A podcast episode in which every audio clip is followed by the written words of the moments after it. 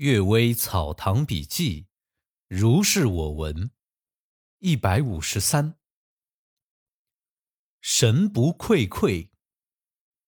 和我同科取中的钟尚廷说，他在宁德做官时，有个幕僚病得很重，那幕僚正在服药，恍恍惚惚看见两个鬼对他说：“因私有某案等你去对证，药就不要吃了。”幕僚说：“此案已经五十多年了，为何到现在还没了结？”鬼说：“因此的法律很严，但使用法律则很审慎。只要稍有疑问，虽然事情很清楚而没有证人，就不能结案，所以常要等几十年。”幕僚问道：“这样的话，不是要牵延拖累了吗？”鬼回答道。这也是千万分之一的比例，不是常有的。这天夜里，幕僚果然死去。这样看来，因果报应有时不灵验，或许是这个原因吧。又有小说中记载了许多活人灵魂赴阴司受审的事儿，或许是该慢该快，都要根据各个案子的轻重缓急而定的吧。总之，迟早虽然不同，神明总不会糊涂，这是确凿无疑的。第二个故事，借名敛财。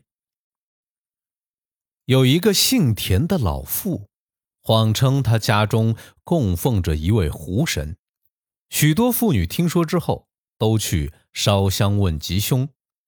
田氏。因此获利颇多。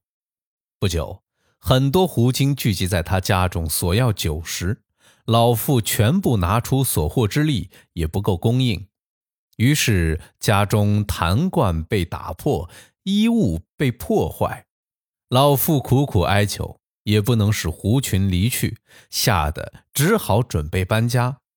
临行之时，听到屋上大笑道：“你还敢借名敛财吗？”从此，家中就安静了，老妇也就不搬家了。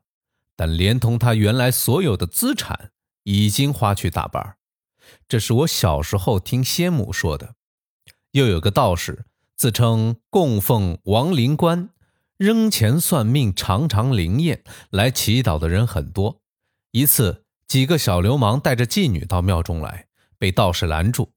这些人于是私下向灵人借了灵官鬼族的服饰，趁道士晚上设道场之时，突然从屋顶上跳下，占据座位，责骂道士欺骗众人，命令鬼族将他绑起，拿起铁蒺藜要拷问。道士惶恐认罪，一一坦白装神弄鬼以骗取钱财的经过，于是哄堂大笑。脱去衣帽，高声欢呼着出去了。第二天再去找道士，道士已经逃走了。这是雍正十二年七月的事儿。我随先父寄宿沙河桥，听旅店主人说的。误人子弟。宋义的宋半堂曾在晋县做官。说晋县有一个书生，文章写得很不错，却困顿不能及第。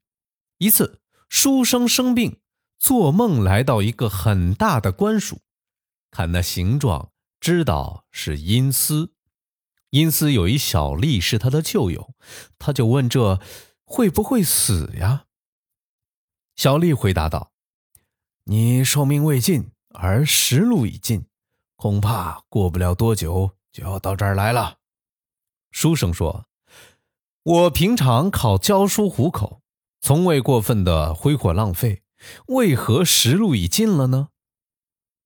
小丽叹息道：“正是因为收了别人的学费，又不好好教书，因此认为无功取食，就是属于浪费。现在扣除你应得的时路，以弥补被你所支取的。”所以寿命未尽，而时禄先尽了。为人之师，名分在父、师、君三尊之列，收了人家的学费而误人子弟，受到的谴责也最重。有官禄的减去官禄，没有官禄的减去实禄，一丝一毫也不含糊。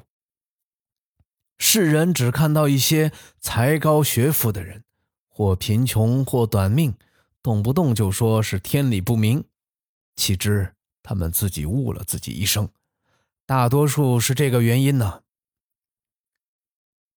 书生怅然醒来，果然一病不起。临终之时讲了这事儿，告诫亲人，因此人们得以知道。庞斗书言，道士庞斗书，雄县人，曾到县县。高鸿儒家做客，先父姚安公年幼之时，看到他手作棋子布在桌上，中间横狭连带，看不太清楚。外文有八个门，则井然可数。抓一小老鼠，从生门放进去，能曲曲折折的找到缝隙钻出来；从死门放进去，则在里面转一整天也出不来。由此相信。于父府的八阵图绝不是虚构出来的，但庞斗叔说这只不过是游戏罢了。至于国家的兴亡因天命而定，战斗的胜败因人的谋略而定，一切方术都起不了作用。从古至今，有靠星象之术而成就事业的吗？就是像符咒验圣之术，民间很流行。也颇有些灵验的时候，但数千年来战争割据的时代，那时方术难道就失传了吗？也没听说过哪个皇帝、哪个大王、哪个将军、哪个丞相死于敌国的诅咒验圣，其他就可以推想而知了。姚安公说：“这番话不是方士能说得出的，这个道理也不是方士。”所能理解的。今天的《阅微草堂笔记》就为大家读到这里，晚安。